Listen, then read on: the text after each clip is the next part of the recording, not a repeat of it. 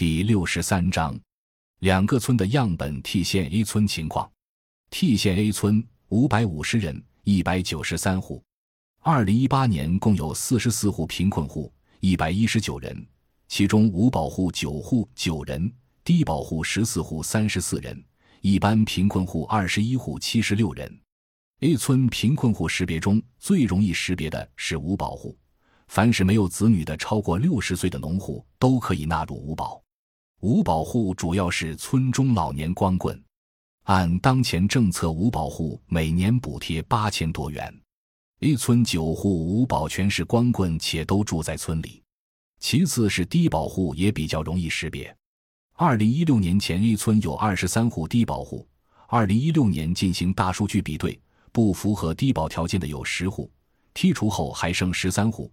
虽然所剩十三户，也并非都符合低保条件。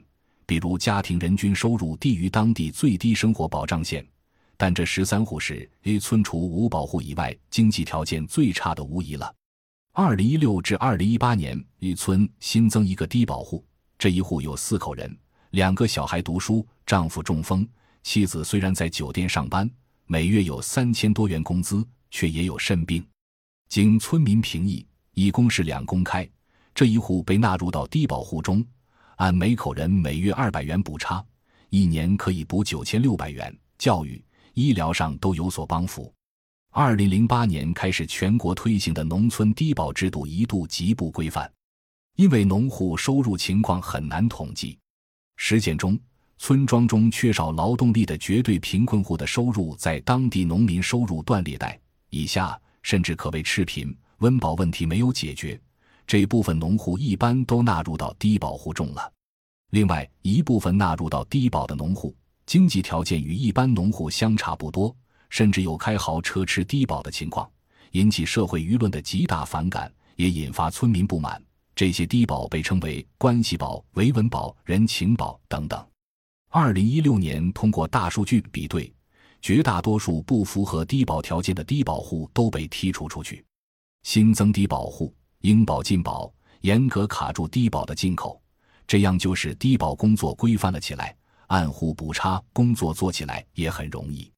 最为困难的就是识别一般贫困户了。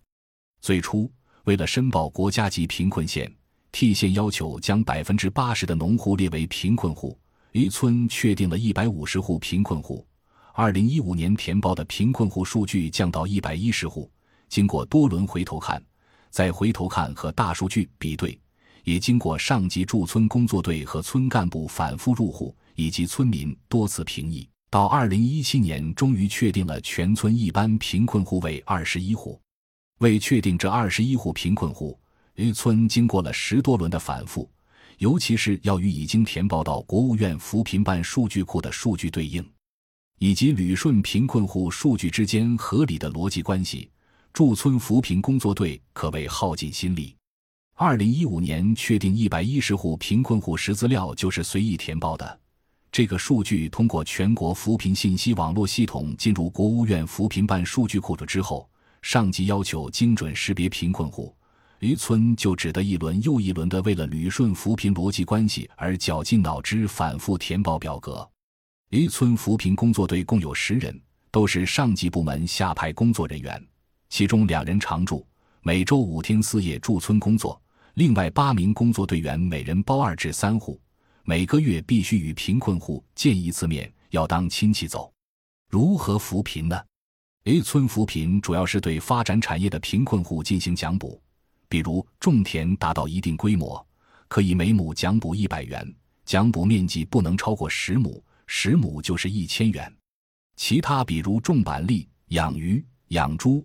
种蔬菜等都有奖补，奖补最高不超过每户三千元。A 村累计已发放产业奖补两万元，另外向全村十一户贫困户发放了政府贴息创业贷款十万元。贫困户还有其他好处，主要是在医疗和教育方面。医疗上可以提高合作医疗报销比例；教育上，凡是贫困户子女上学都有一千二百至三千元的教育补助。另外有一户贫困户，一家三口，夫妻均六十岁，身体健康，唯一的儿子三十多岁，未婚，长期在外搞传销，房子多年没有维修，成了危房。政府免费为该农户在镇上的安置点修建七十五平方米住房，花费十万元。按村干部的说法，该户一家三口都是劳动力，之所以住危房，是因为一家三口都是懒汉。建档立卡时填写致贫原因是发展动力不足，免费盖房实际上变成了养懒汉。驻村扶贫工作队最重要的工作是填表，结对帮扶人员每月要到贫困户进行家庭家访，主要是宣传扶贫政策，更具体就是宣传贫困户可能从扶贫政策中得到什么好处。这样的宣传第一次还有效，次数多了，贫困户就很反感。因此，结对帮扶干部不得不每次自己花钱买点米或油带给贫困户。为了调动贫困户的脱贫致富积极性，渔村按上级要求每个月召集贫困户开会，要求贫困户搞好家庭卫生。贫困户没有参加会议的积极性。地方政府在镇上开了一家爱心超市，只要贫困户按时参加村里召开的贫困户会议，并打扫干净自家院落。就可以凭村委会开具的证明到爱心超市领取米和油，贫困户因此才有参加村委会召集会议的积极性。上级要检查精准扶贫满意度，不仅要调查贫困户的满意度，而且要调查非贫困户的满意度。在精准扶贫中，贫困户得到的好处越多，非贫困户就越是会认为扶贫是养懒汉，就越是不满意。而且，二十一户一般贫困户中有多户未享受过任何扶贫好处，他们也很不满。因为扶贫，仅仅最近两年时间，A 村光在买复印纸上就花去了一千七百元，另外每年还要花费一万至两万元在镇上打印和宣传。国家在 A 村投入的扶贫资源十分有限，与 A 村相邻的 B 村是贫困村。